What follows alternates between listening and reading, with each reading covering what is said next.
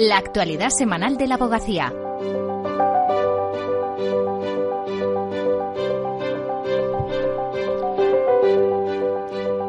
Hola, hoy lunes 6 de marzo, a tan solo dos días del 8M, se entregan los terceros premios Igualdad de la Abogacía. En esta edición han sido para la abogada y feminista española Ángela Cerrillos, para la presidenta del Tribunal Supremo de Puerto Rico Maite Oronoz y a título póstumo para María Alfonso Aragón, la primera abogada que ejerció el cargo de juez en España. Los galardones se entregan en una jornada que tiene como objetivo hacer hincapié en la necesidad de avanzar para conseguir la igualdad real, en la sociedad en general, pero también en la abogacía. Las mujeres representan actualmente más del 58% de los estudiantes en las facultades de Derecho y un 44% de los abogados ejercientes en nuestro país. Sin embargo, su presencia va disminuyendo progresivamente a medida que se asciende en el escalafón. Solo hay un 20% de socios en los despachos y de los 83 colegios de la abogacía, solamente 20 tienen una decana al frente. De todo esto hemos hablado con Ángela Cerrillos, que fue presidenta de la Asociación de Mujeres Juristas TEMIS y de la Comisión de Igualdad, Diversidad e Inclusión del Colegio de Madrid.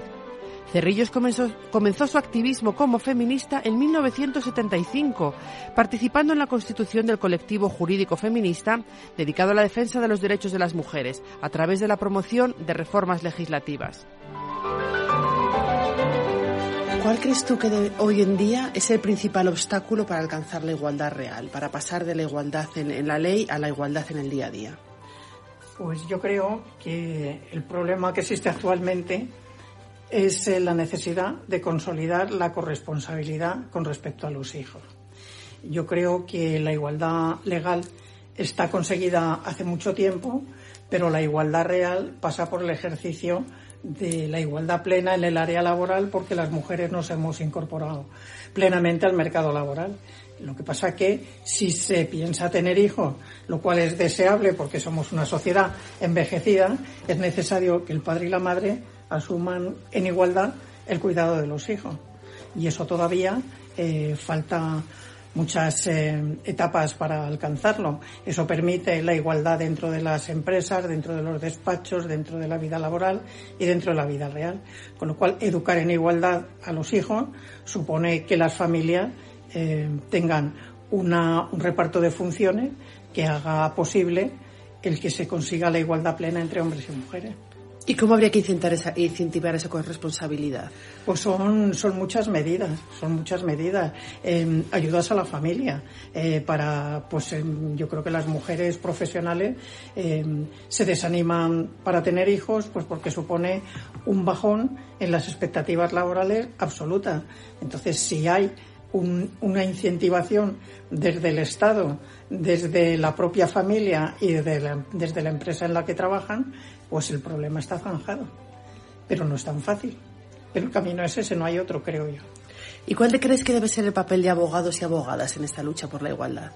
Pues la que ha sido siempre. La abogacía siempre hemos sido el centinela que ha denunciado las desigualdades, eh, ha hecho que la sociedad tomara conciencia de ellas, porque la desigualdad entre hombres y mujeres eh, parece mentira, pero pasaba desapercibida.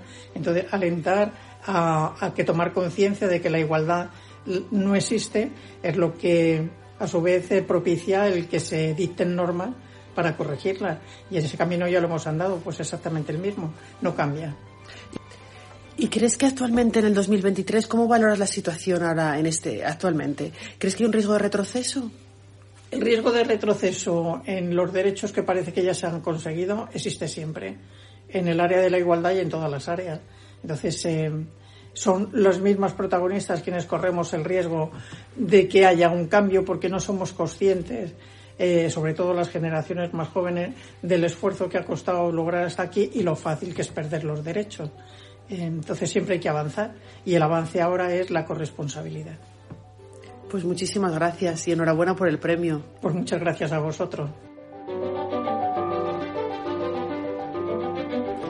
Además de Ángela Cerrillos, han sido premiadas en la modalidad internacional Maite Oronoz, quien desde 2016 preside el Tribunal Supremo de Puerto Rico. Durante este tiempo ha modernizado el sistema judicial de su país y ha hecho un gran esfuerzo a favor de la igualdad de género y contra la violencia machista. El título póstumo, la abogacía ha galardonado a María Alfonso Aragón, fallecida en 2021, por toda una carrera pionera, primero como jueza y luego como abogada, y siempre defensora desde diferentes cargos de los derechos de las mujeres. Y con esto terminamos por hoy. Hasta la semana que viene.